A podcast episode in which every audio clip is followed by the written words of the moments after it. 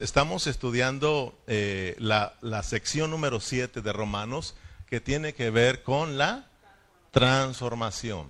Estamos estudiando la sección número 7 de Romanos que tiene que ver con, digan todos, la transformación. Diga conmigo la transformación. Venimos a estudiar, ¿verdad? Entonces es importante que participes porque de esta manera se te hace cortito el estudio y aprendes.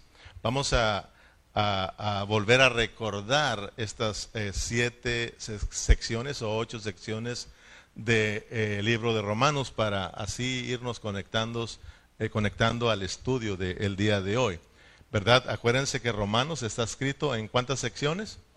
Ocho secciones, ya no la pusieron ahí. Primera sección, introducción segunda, condenación tercera, justificación cuarta, santificación quinta, glorificación sexta y sexta transformación y octava conclusión, ¿verdad? Me brinqué una.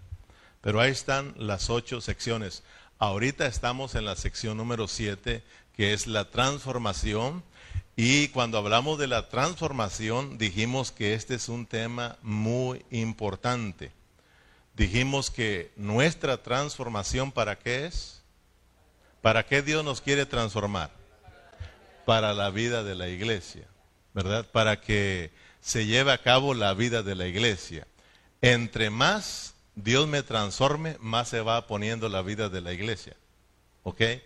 Entre menos te dejes transformar, menos vida de iglesia. ¿Ok? Entonces, es importante que Dios me transforme, porque mi transformación no es para ser muy espiritual, no es para ser más grande que otros hermanos, ¿verdad? Superior a otros hermanos, no. Mi transformación es para la vida de la iglesia. No solo mi transformación, todo lo que Dios ha venido haciendo desde el capítulo 1 de Romanos es para la vida de la iglesia, es para el reino. Dios me, me, me salvó Dios me perdonó, Dios me justificó, Dios me santificó, ¿verdad? Y Dios me está transformando para, para la vida de la iglesia. Porque la meta de Dios en Romanos no somos nosotros. La meta de Dios en Romanos es la vida de la iglesia. Dios nos salvó para la vida de la iglesia. Cristo murió en la cruz del Calvario no solo para salvarte a ti y a mí. La meta de la cruz es la iglesia es la iglesia. La meta de Dios es el reino, el reino, el reino, la, la vida de la iglesia. Eso es el deseo de Dios. Entonces, si nosotros estamos metidos en lo que es la vida de la iglesia, nosotros estamos tocando el propósito de Dios como cristianos. Pero si como cristiano no disfrutas la vida de la iglesia, no estás involucrado con la vida de la iglesia, no estás tocando el propósito de Dios, así de sencillo. Si estamos ocupados en la iglesia, si estamos disfrutando la vida de la iglesia, Estamos en el propósito de Dios. Estamos en la voluntad de Dios. Amén, hermanos.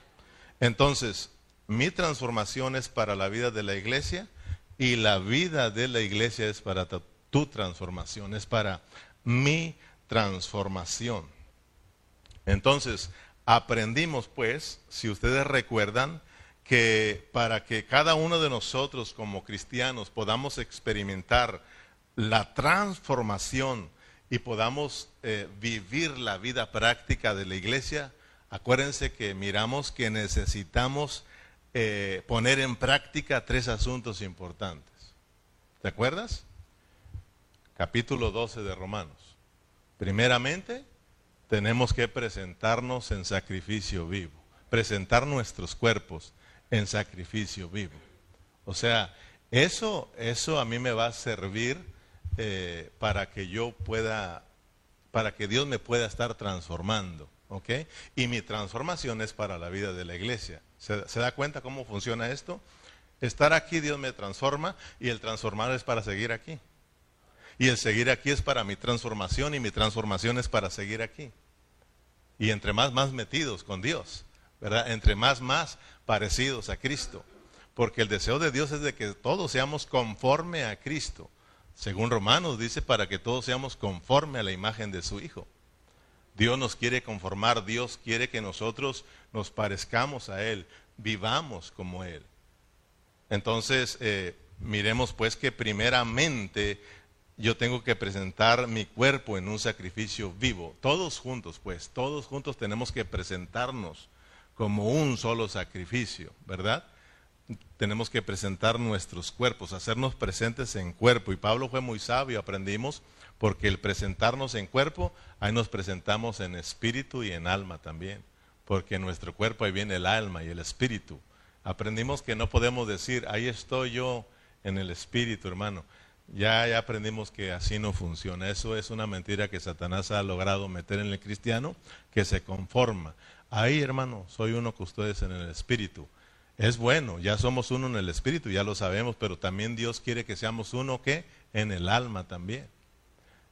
¿Verdad? Y que juntos nos presentemos como un sacrificio vivo, presentemos nuestros cuerpos. Número dos, al presentar nuestros cuerpos también tenemos que practicar una segunda cosa, que es dejarnos renovar, que nuestra mente sea renovada. O sea, fíjese, ya llegó aquí, ahora tiene que tener el cuidado de que no se distraigan sus pensamientos, de que sus pensamientos sean, sean puestos en su espíritu, donde mora la vida de Dios. Porque al logramos llegar aquí, gracias a Dios, pero al estar aquí podemos perder la batalla. O sea, al llegar aquí y poner la mente en otras cosas, perdemos la batalla, porque ahí en la mente se gana o se pierde la batalla. Por eso tenemos que tener mucho cuidado con la mente, porque somos muy fáciles de ser distraídos. Entonces, yo tengo que estar diciendo, calle, pon atención, pon atención, pon atención, y estar, amén, sí Señor, amén, metido en la palabra, metido en el Espíritu, ¿verdad? Y entonces ahí Dios me va a impartir vida, me va a impartir cosas nuevas en mis pensamientos, que eso es renovar que Él quite cosas viejas de mi pensamiento y añade su vida nueva en mí. Eso es que estoy siendo renovado en mi entendimiento.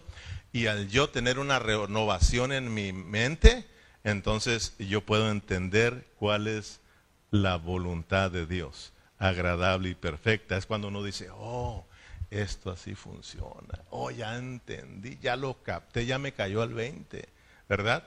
Entonces, es importante estar aquí presentes en cuerpo, pero ahora ser renovados, de verdad, en nuestros pensamientos. Tenemos que, que nosotros recordar que, que, que la mente va a determinar la persona que yo quiero ser. Ahí está en tus pensamientos, qué es lo que tú quieres ser. La mente es muy importante, hermano. Si yo yo quiero de verdad servirle al Señor, yo tengo que ser renovado en mi mente. Eh, yo, hermanos, antes de ser cristiano, yo tuve algo que Dios puso en mis pensamientos. Hasta ahora lo entiendo que Dios siempre estuvo trabajando en mis pensamientos. Cuando yo eh, estaba joven, que ya hace bastantes años, eh, en, mire, sin que nadie me aconsejara, sin que nadie me hablara de estas maravillas de Dios, yo puse en mi mente que yo jamás me iba a drogar, jamás iba a rayar o tatuar mi cuerpo y jamás iba a hacer drogas. Y gracias a Dios que eso me ayudó bastante. Los tuve frente de mí, me los ofrecieron y yo siempre dije, dije que no y no. O otra cosa, no voy a tener hijos con la que no sea mi esposa. Eso lo puse en mis pensamientos y siempre estaba.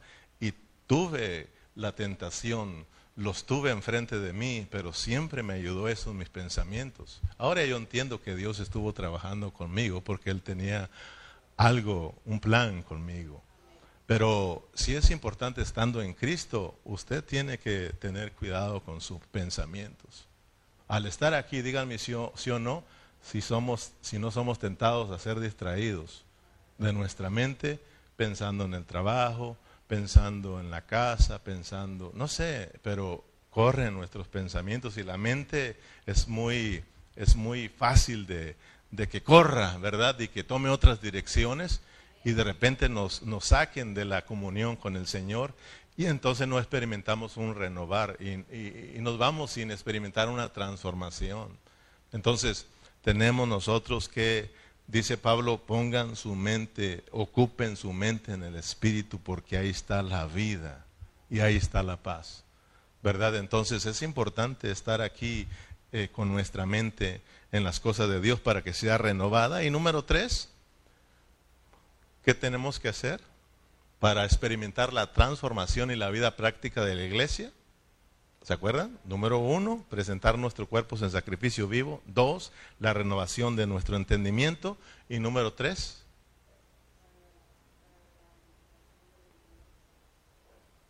mantener un espíritu ferviente.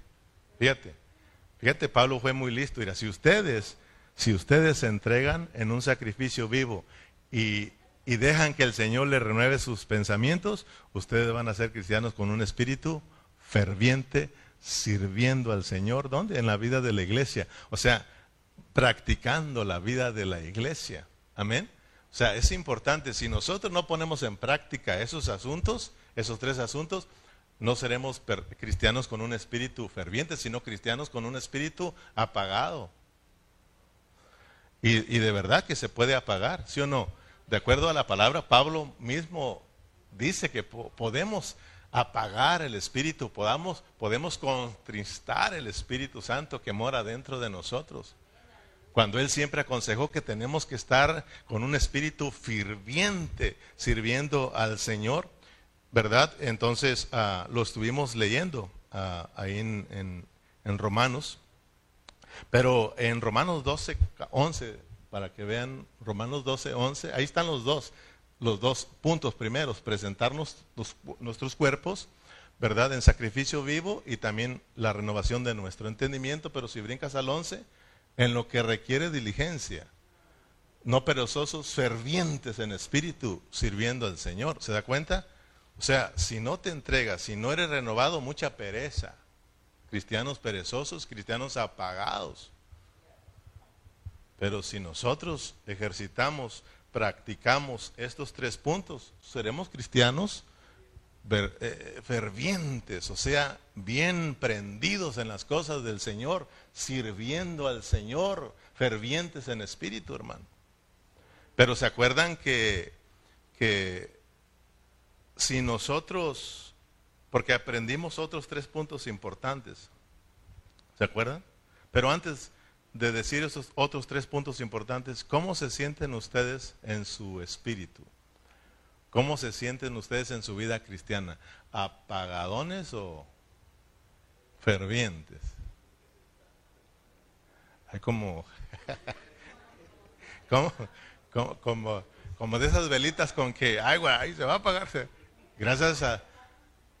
Fíjese, Pablo dice, no apaguen el espíritu. Fíjese, no apagues el espíritu. O sea que hay que tenerlo bien encendido y para eso hay que estar bien llenos de aceite. ¿Verdad? Para que la lámpara esté encendida, porque también habla de la lámpara, tiene que estar encendida. ¿Cómo te sientes? ¿Bien prendido o bien apagado? Hay más o menos, ni muy prendido ni muy... Ahorita me siento cansado, pastor. Pero bueno, una cosa es estar cansado y otra cosa es estar, apagado, ¿verdad? O sea, estamos hablando cómo te sientes tú. Yo sé que trabajamos y nos cansamos, ya no se diga si tienes más de 50 años. O sea, uno se cansa bastante, hermano. Antes, hermano, cuando a nosotros nos tocaban esas gallinitas de matarlas, no, hombre, a los tres días trabajando de noche y de día, yo decía, otras si quieren. Ahorita, Dios mío, ya, ya no hallaba ni la puerta, hermano. Ya pesan los años. Pero una cosa es estar cansado y otra cosa es estar apagado. Yo, no, yo estoy cansado, pero no estoy apagado, hermano. Entonces, ¿cómo te sientes tú, hermano? Ahí dice ferviente en espíritu o, o apagadón. Bueno, ahí se lo dejo de tarea. Entonces aprendimos que para poder mantenernos con un espíritu ferviente, debemos practicar otros tres asuntos muy importantes. ¿Te acuerdas?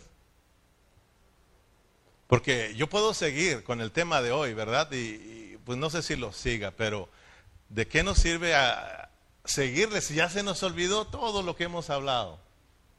Y apenas nomás dejamos una semana que no, que dejamos romanos y cómo es posible que ya se nos olvidó, entonces no estamos practicando.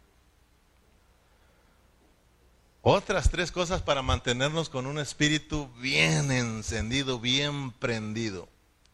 ¿Te acuerdas que número uno aprendimos, te voy a ayudar, ¿eh? A someternos los unos a los otros. Aprendimos la sujeción. O sea que al estar aquí hay que aprender a someternos a nuestras autoridades. ¿Se acuerdan que, que Pablo, cuando llegamos al capítulo 13, ahí habla de someternos a las autoridades superiores? O sea, somos miembros del cuerpo de Cristo y todos debemos de, de estar sujetos al otro miembro, ¿verdad? No podemos estar separados o cada quien hacer lo que quiere. Somos el cuerpo de Cristo y debemos estar sujetos del uno con el otro. Amén. En este caso, entender que hay hermanos superiores a nosotros y debemos de, debemos de someternos, de someternos, porque esto es bien para nosotros. Y número dos, ¿ya se lo acordó? Tenemos, si queremos tener un espíritu encendido, tenemos que, número uno, someternos. Número dos, amar, amar a los hermanos. Tenemos que amar a los hermanos. O sea que si tú vas entendiendo esto, hermano, si tú le vas agarrando la onda, tú entiendes lo que es la vida cristiana. Si no, seguirás sin entender y diciendo, yo no entiendo, esa cosa está bien aburrida y, cómo el pastor se alegra y se goza y otros hermanos, y yo no puedo. Porque me han dicho, hermano, quisiera sentir eso y yo no sé por qué. Digo, por cabezón, por tantos años. Tantos años. Por tu, dureza de tu corazón. Ábrete al Señor, sé humilde y reconoce tu pecado y arrepiéntete y vuélvete al Señor y vas a ver que Dios te ilumina y te vuelve a la vida otra vez, hermano. Porque esto de servir a, a, Cristo, esto es, esto es disfrutable. Que, que, te toque la reunión, esto no es para estar diciendo, ay Dios mío, pero porque te voy a decir algo, hermano, que es bien triste. Yo andaba meditando que antes de venir a, más bien cuando iniciamos la vida cristiana, ¿te acuerdas cómo fue esos tiempos? ¿Te acuerdas cuando iniciaste la vida cristiana?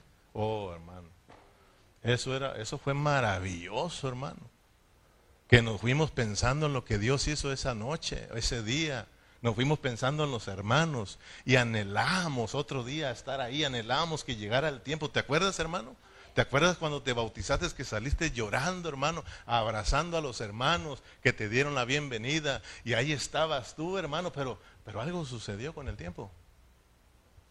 Lo que sucedió es de que no tuvimos el cuidado y nos dañaron el corazón. O sea, nos dejamos llenar, dañar nuestros corazones. Y hoy, hermano, hay muchos cristianos que, estamos caminando en la iglesia con un corazón dañado y por no arrepentimos, por no arrepentirnos, perdón, eso nos ha venido estorbando y nos ha estado alejando del disfrute de la vida de la iglesia a tal grado de que cuando antes eh, oíamos la iglesia, las reuniones, era una alegría para nosotros. Pero ahora, hermano, el escuchar las reuniones y iglesia eso ya a muchos les ofende ya. ¿Por qué tanta reunión? ¿Y para qué tanto recordar si ya lo sabemos?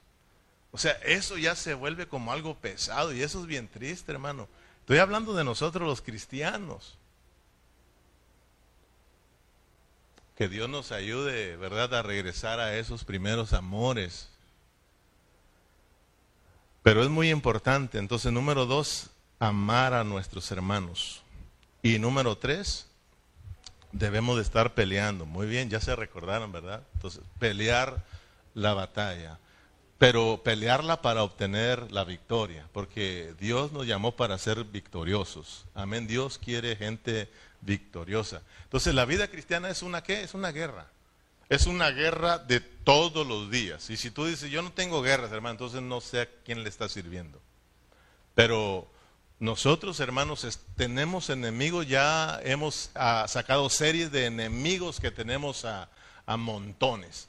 Entonces, esto desde que te levantas empieza la guerra, no con tu esposa, sino la guerra con, contra los, nuestros enemigos, contra los, los potestades, ¿verdad? Y cuando tú quieres, eh, cuando tú te levantas y dices, hoy es día de reunión, hoy nos toca celebración con los hermanos, empieza la guerra ahí, hermano.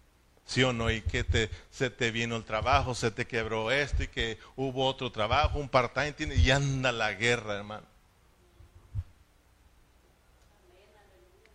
Y que este problema y que este otro problema. Y me levanto a servir al Señor y te ataca el enemigo, vienen las como hablábamos con Edras, y sí es cierto, dice, me levanto para servir al Señor y vienen las guerras, y así es. O sea, esto es hasta que te mueras, hermano. Hasta que te mueras se acabó ahí la guerra. Mientras estemos con vida, diario vamos a estar peleando la guerra. Pero dice la palabra, Pablo mismo nos dice en Romanos que nosotros somos victoriosos, somos más que vencedores en Cristo, ¿verdad? Entonces Él nos ha dado las herramientas para que seamos victoriosos. Fíjese, ya se me fue el tiempo y pues no sé si quieren que le sigamos aquí, pero yo, a mí me gustaría que, que nos metiéramos un poquito el capítulo 14, hermanos. Entonces, si nosotros, hermanos, de verdad queremos experimentar una transformación y nosotros ser conformes a Cristo, yo debo de permitir a Dios que renueve qué? Mis pensamientos, ¿verdad? Entonces yo voy a entender, dijimos, cuál es la buena voluntad de Dios, qué es lo que a Él le agrada, hermanos. Entonces debemos de orar con toda sinceridad y decirle, oh Señor Jesús, renueva mis pensamientos, Señor Jesús, transforma mi vida. O sea, tenemos que orarle al Señor, cámbiame, cambia. Necesitamos estar siendo renovados día a día, necesitamos estar siendo transformados, hermanos. Y esto de la transformación va a requerir todo el tiempo, todos los años que Dios nos preste de vida aquí en la tierra vamos a estar en ese proceso de transformación. Amén, hermanos.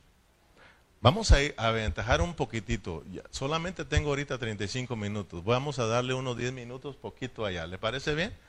O unos 15, o unos 20, algo así. Vamos pues. Vamos a hablar. ¿Cuál es nuestro tema de hoy? Ustedes lo miraron en sus mensajes y lo miraron en el Facebook. La transformación, fíjese bien, nuestra transformación ahora es para recibir a los débiles en la fe. Hoy con que tú te aprendas, con que tú te llevas en tu mente quién es un débil en la fe, con eso yo me voy a dar. ¿Ok? Por ejemplo, cuando hablamos recibir a los hermanos débiles en la fe, ¿para dónde se nos va nuestra mente? ¿En quiénes estamos creyendo que son esos hermanos? Cuando Pablo dice recibir al débil en la fe. Si tú vas a Romanos 14, versículo 1. Romanos capítulo 12, versículo, ah, perdón, capítulo 14, versículo 1. ¿Verdad? Ahí, ahí Pablo nos dice, ese es el versículo clave de nuestro mensaje.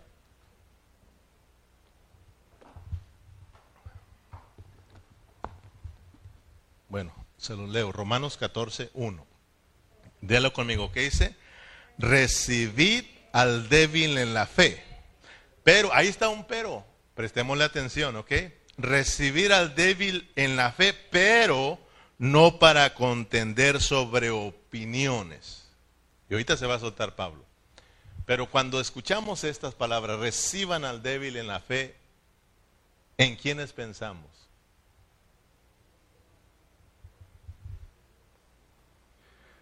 Rápidamente nos vamos al que está desanimado. Rápidamente nos vamos al que está desactivado, al que no lo miramos continuamente en la iglesia. Y dijimos, ese, hermano está débil en la fe. Recuerden que Pablo está hablando a los romanos, a la iglesia en Roma, y ahí están los hermanos. Y los hermanos están activos. Pero Pablo mira que muchos de ellos son débiles en la fe. Pablo miró muchas opiniones ahí. Entonces vaya mirando pues que un débil en la fe, claro que los hermanos que están apagados, claro que los hermanos que están desanimados, claro que los hermanos que están ausentes de la vida de la iglesia, claro que están faltos de fe, claro que no, no están creciendo en fe. Y claro que también están debilitados, pero no solamente se refiere a eso, sino a gente que está en la iglesia para que nosotros tengamos cuidado. Hay predicadores, hay pastores, hay siervos del Señor que están activos. Sin embargo, Pablo dice, son débiles en la fe. Fíjate. Entonces aquí tenemos que tener cuidado. Dice Romanos 14, 2, 1 y 2, porque el versículo 2 vamos, porque uno cree, ahí va a empezar a decir, ¿ok? Porque uno cree que se ha de comer de todo, otro que es débil come legumbres. El que come no menosprecia al que no come, y el que no come no juzgue al que come, porque Dios le ha recibido. Si Dios recibió a los hermanos tal y como son, Pablo dice, hey, ¿quiénes son ustedes para no recibirlos y para estar juzgándolos? Si Dios los recibió, a lo igual que a ustedes los recibió, recíbanlos. Pero, ¿qué dice el versículo 1? Pero no para contender sobre opiniones, no para estar discutiendo, no es para estar compitiendo acerca de opiniones. Amén. Entonces vayamos mirando quiénes son los hermanos débiles en la fe. Dijimos que entonces son los que opinan mucho, hermano. Fíjate bien, ¿eh? Un hermano débil en la fe no es tanto el que está desanimado, no es tanto el que está eh, desactivado, apagado, no. Ya dijimos que sí, pero realmente Pablo está hablando de, de los hermanos que están involucrados, que están ahí en la vida de la iglesia. Y no se les olvide que la iglesia en Roma estaba compuesta de judíos y estaba compuesta de gentiles. Y si no tenemos cuidado, empiezan las opiniones. Si nosotros no tenemos cuidado, y tú eres de Michoacán, y yo de Nayarit, y tú eres de, Guatemala, y yo de Nayarit, ¿verdad? Y si no tenemos cuidado, empezamos a meter nuestras opiniones y empezamos a ser divisivos. Y eso es debido a que no estamos siendo maduros, sino que somos débiles en la fe. Y eso daña a la iglesia. Eso daña a la iglesia. Entonces, mire cómo dice Pablo en el versículo 4. ¿Tú quién eres que juzgas al criado ajeno?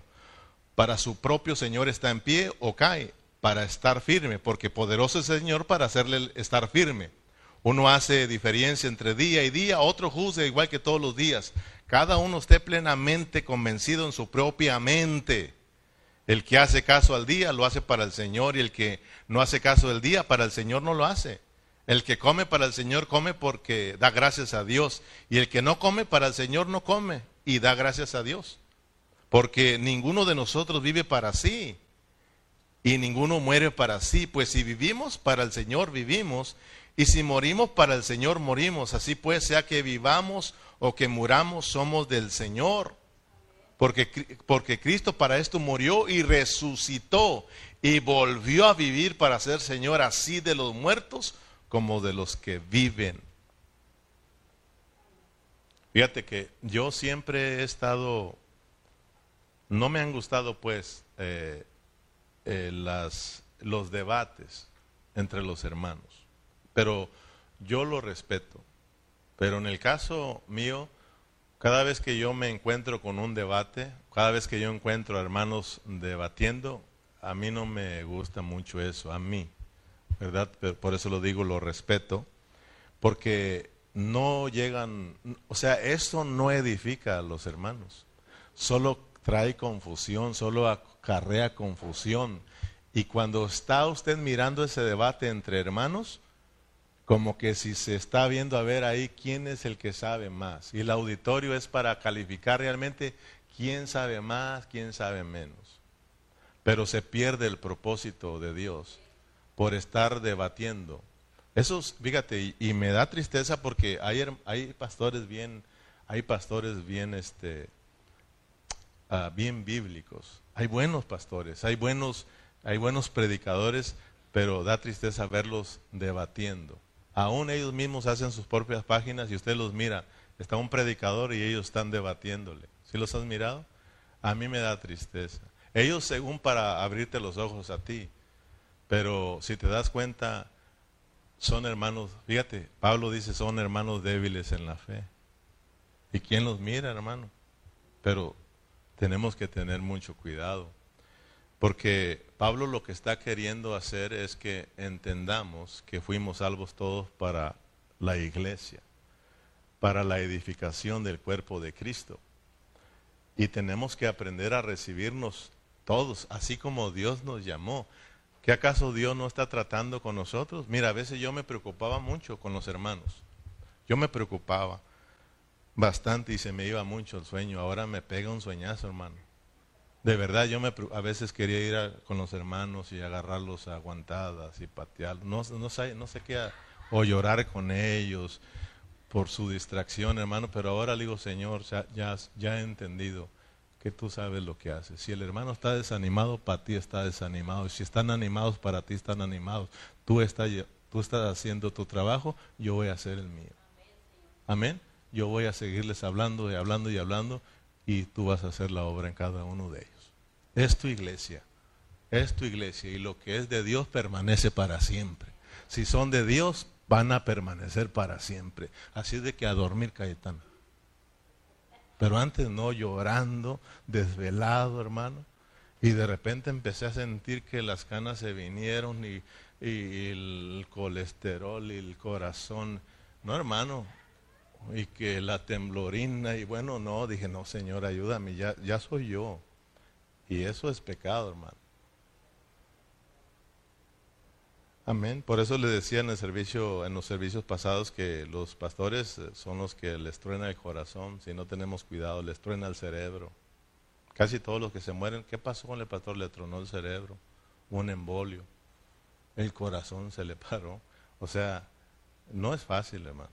No es fácil estar aquí. No es fácil, ¿verdad? Que ser padre, ¿verdad que no? Ya cuando tus hijos se te revelan, ¿verdad? No, eso es duro, no duermes, hermano. Pero tenemos que confiar en el Señor. Amén. Dios nos salvó y nos puso en la vida de la iglesia no para que estemos compitiendo los unos con los otros, fíjese bien, no para estar, somos el cuerpo de Cristo. ¿Cuándo ha visto de que su mano compita con la otra? ¿Cuándo ha visto, hermano, que entre el cuerpo se esté peleando un miembro con el otro? Eso es algo anormal, ¿no? O sea, estar peleando con los hermanos, estar debatiendo con los hermanos, estar en competencia con los hermanos, eso no es agradable al Señor, hermano. Eso es ser niños en Cristo. Y ser niños en Cristo es ser cristianos débiles en la fe, hermano. No hemos madurado. Entonces, fíjese para qué nosotros fuimos salvos. Apréndanselo bien. No fuimos salvos para estar discutiendo con los hermanos. No fuimos salvos para estar en competencia de los hermanos.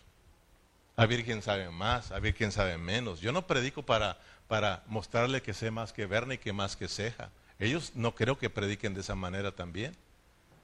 O sea que nosotros lo que estamos haciendo aquí predicando es para la edificación, es para que los hermanos sean edificados, los hermanos tengan revelación de Dios, los hermanos, hermanos entiendan el propósito de su salvación y predicamos para gloria de Dios. O sea, Dios nos salvó para gloria de Dios. Si nosotros entendemos que Dios salvó a aquel hermano para su gloria y que Dios salvó al otro hermano para su gloria y Dios me salvó para su gloria, entonces ¿qué estamos compitiendo? Dios nos salvó para la gloria de Dios y Pablo mismo lo aclara y lo vamos a ver en el capítulo 15, pero echémosle un vistazo a Romanos 15, versículo 7. Romanos 15, 7, que es lo, es lo que vamos a mirar más hacia adelante. Estamos en el capítulo 14, pero echémosle un vistazo para que usted vea que yo, yo fui salvo para gloria de Dios. Romanos 5, 7, 15, 7. Por tanto, recibíos, fíjese, los unos a los otros, como también Cristo nos recibió. ¿Para qué? Oh, para gloria de Dios, hermano Lorenzo. ¿Qué significa que Dios nos recibió para gloria de Dios? Para su gloria. ¿Qué significa eso? Porque dice ahí, ¿da? Como también Cristo nos recibió para gloria de Dios. ¿Qué significa eso? Que fuimos recibidos para gloria de Dios. ya aprendimos que gloria es expresión. O sea, si yo entiendo que yo fui, yo fui eh, eh, recibido por Dios para gloria de Él, eso significa que yo fui, yo soy uno con mis hermanos. Dios los, los recibió a ellos como me recibió a mí y los debo recibir porque juntos es para gloria de Dios. Fuimos salvos para gloria de Dios. Estamos aquí para gloria de Dios. Para expresar juntos a Dios, hermano. Hermano, no estamos aquí para competencia, mi hermano. Yo no vine aquí para debatir contigo. Dios te salvó y Dios me salvó y te respeto. Estamos aquí para servir juntos a Dios y juntos expresar a Dios Que en esta ciudad se mire que hay un pueblo de Dios. Pero en esta ciudad no se mira, hermano, se mira pura división. Todos los cristianos divididos, el uno con el otro. Cada quien trabajando en competencia. Aquel pastor está trabajando duro para tapar al otro pastor y el otro al otro para ver quién es el más grande de la ciudad. Que Dios nos ayude a eso, hermano. No estamos para eso, hermano. Estamos para la gloria de Dios. Dios te salvó a ti, Dios te salvó a ti, a mí, Dios salvó a aquel hermano, al otro, para gloria de Dios, para juntos expresar.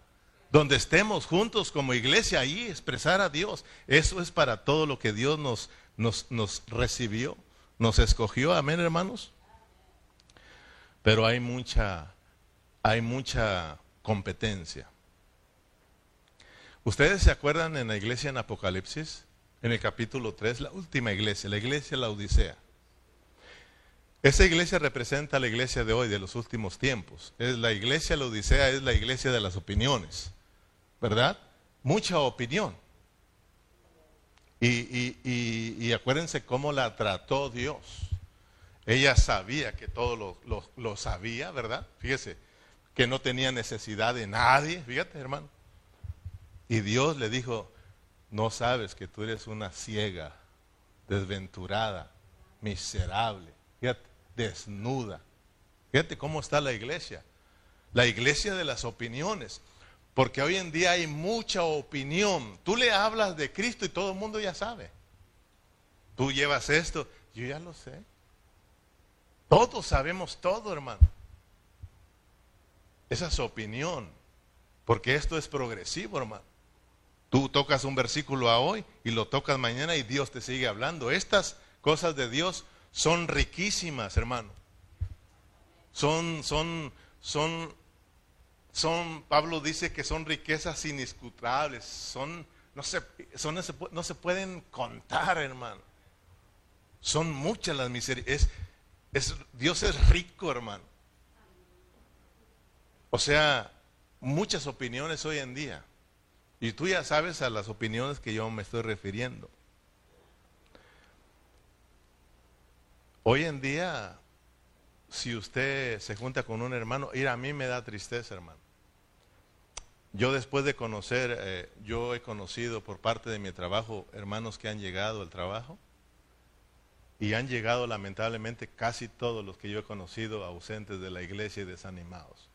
Y ahí en el trabajo hemos tenido la oportunidad de compartir y, animarles y volverlos otra vez a donde ellos estaban reuniendo. Y a mí me da alegría, hermanos, que estén asistiendo a sus iglesias donde ellos estaban. Y nunca lo hice para que vengan aquí, sino para que fueran eh, reconciliados con Dios. Y Dios sabe dónde los va a colocar. Pero fíjate, hermano, cuando yo le digo, fíjate, hermano, vamos a tener un seminario te invito para que estudiemos juntos. Y me da tristeza porque dice uno de ellos, hermano, no me dejan ir. La verdad no me dejan ir. Mi pastor ya sabe que yo trabajo para usted. Y pues la verdad no, pues yo no entiendo porque usted, yo lo he tratado, trabajado con usted y no es como me cuentan. Porque pues le han dicho a él que nosotros tenemos una falsa doctrina. Imagínate que eso ayuda, hermano. Fíjate, un pastor diciéndole a otro pastor que tiene doctrina falsa sin, sin venir aquí a escucharme, hermano. Sin tratarlo a uno. O sea, ¿están juzgando bien, hermano? No, dice Pablo, no juzgues a tu hermano, pero sí somos buenos para juzgar y eso daña la vida de la iglesia. El juzgarnos unos a otros daña la vida de la iglesia, hermano. Así de que no puedo ir, hermano. Quisiera, y fíjate, con ganas de decir, salte de ahí, vente. Pero pues no le ayudaría tampoco porque lo dejo confundido, ¿verdad? Y le digo, oremos, hermano. Y a veces oramos ahí por su pastor. Y oramos por él. Entonces, si tú vas con un hermano y empieza la plática y te dice, hermano, ¿y usted a qué iglesia va? A pan de vida. Ah, se acabó, hermano. Por eso nunca diga que es de pan de vida. Dígale que es de Cristo usted y que es de la iglesia de Cristo que está aquí en Burlington. Porque si también empezamos a meter mucho esto de pan de vida, Como que si ya no quieren escuchar esto, hermano. ¿Sí o no, hermano? Oye, hermano, ¿y usted qué es? Pues fíjate que soy pentecostal. No, hombre. ¿Verdad? Y es que usted, apostólico. Es que ustedes están mal. Ustedes están bautizados en el nombre del Padre, el Hijo y el Espíritu Santo, cuando la palabra dice que es en el nombre de Jesús el Cristo. ¿Sí o no, hermano? Y ahí empieza, son opiniones esas, realmente son opiniones, no son cosas bíblicas, son opiniones humanas. ¿Y eso qué ha venido haciendo? Dividiendo el cuerpo de Cristo. ¿Verdad que las denominaciones, el que yo sea apostólico, el que tú seas pentecostal, el que tú seas trinitario, el que tú seas bautista, etcétera, etcétera, ¿verdad que eso nos divide, nos separa? Cuando uno está entendiendo y uno entiende lo que es un hermano débil, uno dice, hay que recibirlo y no estar discutiendo sobre eso, sino saber que si tiene a Cristo es nuestro hermano. ¿Sí o no? Si ha creído en Cristo, si Dios lo ha recibido, y como me recibió a mí, yo tengo que aceptarlo. Es mi hermano, es parte de la iglesia, es parte del cuerpo de Cristo. Y si está en la apostólica, está para Cristo ahí. Y si está en la bautista, está para Cristo. ¿Sí o no, hermanos? ¿Cuál es el problema? Pero debido a que somos débiles en la fe, no, no, ¿cómo? No, no es que así tiene que ser. Tiene que ser pentecostal hasta, la, hasta los pies, desde la cabeza a los pies. Si no, no es salvo. Son hijos del diablo. Imagínate, hermano, ¿cómo juzgamos? No debemos de pelear con los hermanos por eso, sino de recibirlos y abrazarlos. Somos hermanos. Olvídese de esas cosas, hombre. Esas cosas nos separan. Muchos lo entienden, pero no lo quieren recibir, hermano. Amén.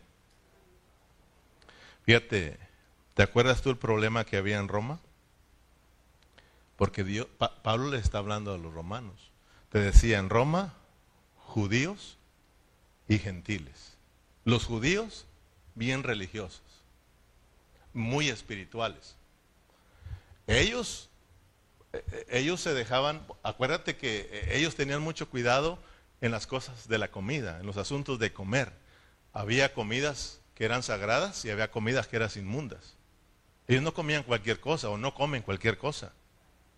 Entonces ellos se cuidaban y también tenían sus días. Estos días festejamos, estos días no. Estos días se celebran, estos días no.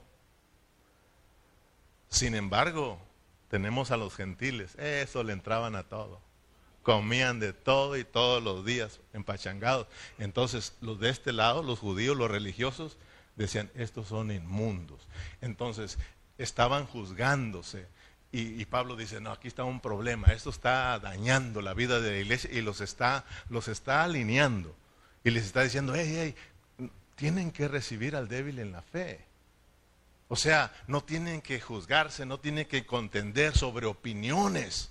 Si éste come, dejen lo que come, para el Señor está comiendo. Y ustedes, si Él no come, pues para el Señor no está comiendo y punto son, son ahora uno en Cristo. Tienen que caminar juntos. Tú tienes que recibirlo así. Y Pablo siempre estuvo lidiando con esas cosas, hermano. Pero es que es sábado, ¿verdad? Y, y, nosotros los domingos. ¿Sí o no, hermano? ¿Ha escuchado eso? Es que no se deben de reunir los cristianos los domingos, sino el sábado.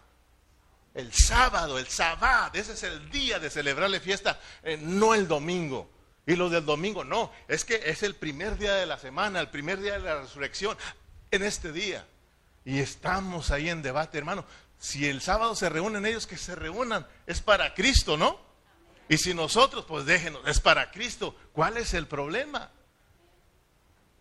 Un cristiano que está haciendo, que es maduro en la fe, que está creciendo y Dios lo está transformando, él recibe a los hermanos si no le interesa si es el sábado, es el domingo, es el lunes o es el martes. Es más, nosotros ya entendemos que todos los días son del Señor y todo día podemos eh, celebrarle al Señor, hermano. Pero a veces nosotros también entramos en esas opiniones. Y nosotros tenemos que tener cuidado. Pablo era lo que estaba tratando. Por ejemplo, por un lado tenemos religiosos, por el otro lado como que si tenemos mundanos. Y realmente hay dos cosas importantes que debemos aprender. Entre los cristianos sigue ese asunto, hoy en día, muy religiosos y muy mundanos. Tenemos que orarle al Señor para que Dios nos quite lo religioso y lo mundano, hermano. Y aprender a recibir a los hermanos que son débiles, pero no para contender sobre opiniones. Vamos a aprender que tenemos que recibirlos con el amor de Dios. Amén.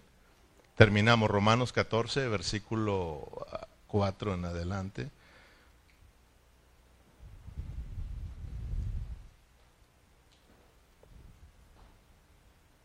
¿Lo tienes? Romanos capítulo 14, aquí terminamos versículo 4. Fíjense bien, dice, ¿tú quién eres que juzgas al criado ajeno? Para su propio Señor está en pie, o cae para estar firme.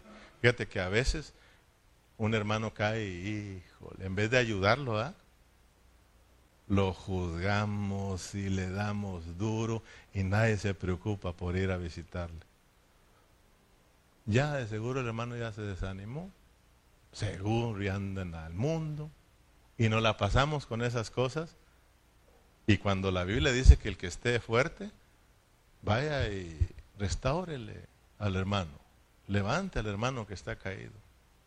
Vaya a orar por él. ¿No dice hermano? Con, mansedumbre, con, con amor. Hermano, no se me desanime. Dios está trabajando. Yo sé que está caído, pero Dios está obrando con usted, mi hermano. No se me afloje ni se me aflige. Levántese. Oremos al Señor, hermano. Vine para orar por usted, vine para darle la mano. Somos guerreros, somos soldados de Cristo y ningún soldado deja a un soldado tirado en la batalla. ¿Sí o no, hermanos?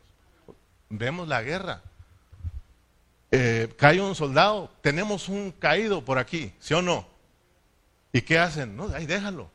No, se avientan dos, tres y lo traen en rastra, hermano por tal de salvarle la vida y, no dejarlo ahí tirado. Nosotros somos fáciles para dejar a los hermanos tirados. Entonces, dice aquí, tú pues quién eres que juzgas al criado ajeno para su propio Señor está en pie o cae para estar firme. Dios está trabajando y quiero que sepa que todo el que es genuino, todo que es verdadero, Dios lo va a levantar y Dios le va a restaurar. Eso es lo que dice la palabra. Entonces, ¿Dónde va a quedar el que estemos juzgando a los hermanos cuando de, repente los mires activos? Dios sabe lo que está haciendo, por eso te digo que he aprendido a descansar en el Señor y mejor orar por los hermanos y dejar que el Señor haga su obra en ellos. Amén. Versículo 5, uno hace diferencia entre día y día, otro juzga igual que todos los días, cada uno esté plenamente convencido en su propia mente. El que hace caso al día lo hace para el Señor y el que no lo hace, no le hace caso al día para el Señor, eh, no lo hace. El que come para el Señor come, porque da gracias a Dios y el que no come para el Señor no come y da gracias a Dios. Porque ninguno de nosotros vive para sí, ni ninguno muere para sí. Pues si vivimos para el Señor, vivimos y si morimos para el Señor, morimos. Así pues sea que vivamos o muramos, del Señor somos, porque Cristo, porque Cristo para esto murió y resucitó, volvió a vivir, para ser Señor así de los muertos como de los que viven. Entonces, les decía, eh, tenemos opiniones como, no te debes de vestir así. ¿Sí o no? Entre los hermanos. Es que ustedes ahí van con con pantalón. Pastor, yo fui a su iglesia y me gustó, todo estuvo bonito, la enseñanza no se diga, pero ahí miren el coro con pantalón. ¿Qué es eso, pastor? Imagínate, hermano.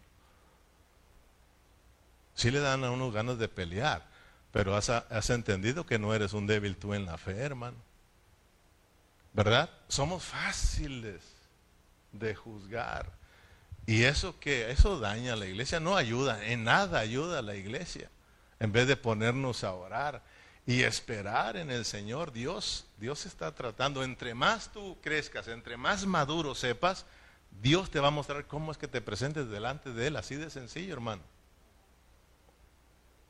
Yo no te puedo juzgar porque no vienes arreglado y bañado y en traje, hermano. ¿Verdad que sí te puedes decir, tienes que venir en traje y en traje y soy yo, no es el Señor, hermano? Pero cuando Dios te trate, tú ya vas a ver cómo presentarte al Señor, cómo vestirte. Por eso tenemos que esperar en el Señor. Pero si lo miramos, eh, eso de que no te pintes, de que, de que no te pongas pantalón, de que debes de cubrirte la cabeza, ¿sí o no lo ha escuchado? O sea, son opiniones que no ayudan en nada en la vida de la iglesia. Entonces, cuando nosotros estamos siendo transformados, te decía, cuando estamos creciendo espiritualmente y estamos siendo fortalecidos en nuestra fe, si el hermano viene con pantalón, gloria a Dios, para el Señor lo está haciendo, ¿verdad? Si el hermano está bautizado en el nombre de Jesús, gloria al Señor, tú sabes qué significa eso, ¿no? Fue sumergido, fue metido en Cristo, yo también, gloria a Cristo Jesús. Y no andamos peleando, hermano con los hermanos, lo recibimos. Bienvenido, hermano. Eres mi hermano. Pero es que usted, eres mi hermano, hombre. Yo también fui bautizado en Cristo. No, en el nombre del Padre y del Hijo. Sí, pero los tres son un nombre. Agua y H2O es lo mismo, hombre. No, pero es que yo quiero agua. No, te voy a traer H2O. No, yo quiero agua. Es lo mismo, hermano, hombre. ¿Sí o no, hermanos?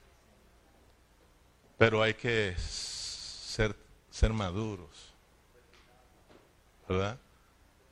Pidámosle al Señor, hermanos, recibir al débil en la fe, pero no para contender sobre opiniones.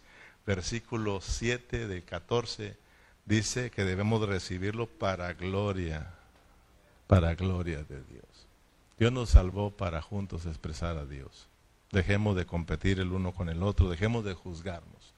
Mejor amemos a los hermanos. Ponte de pie. Padre, gracias, Señor. Gracias, Señor, por tu palabra. Gracias porque tu meta, Señor, en Romanos es el cuerpo, es la vida práctica de la iglesia, Señor.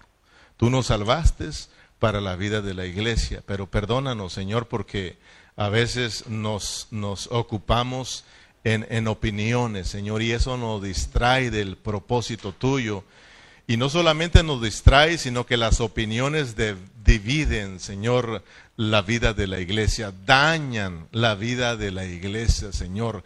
Te pedimos perdón, Señor, si hemos eh, eh, competido con otros hermanos. Te pedimos perdón, Señor, si hemos juzgado, Señor, mal a nuestros hermanos.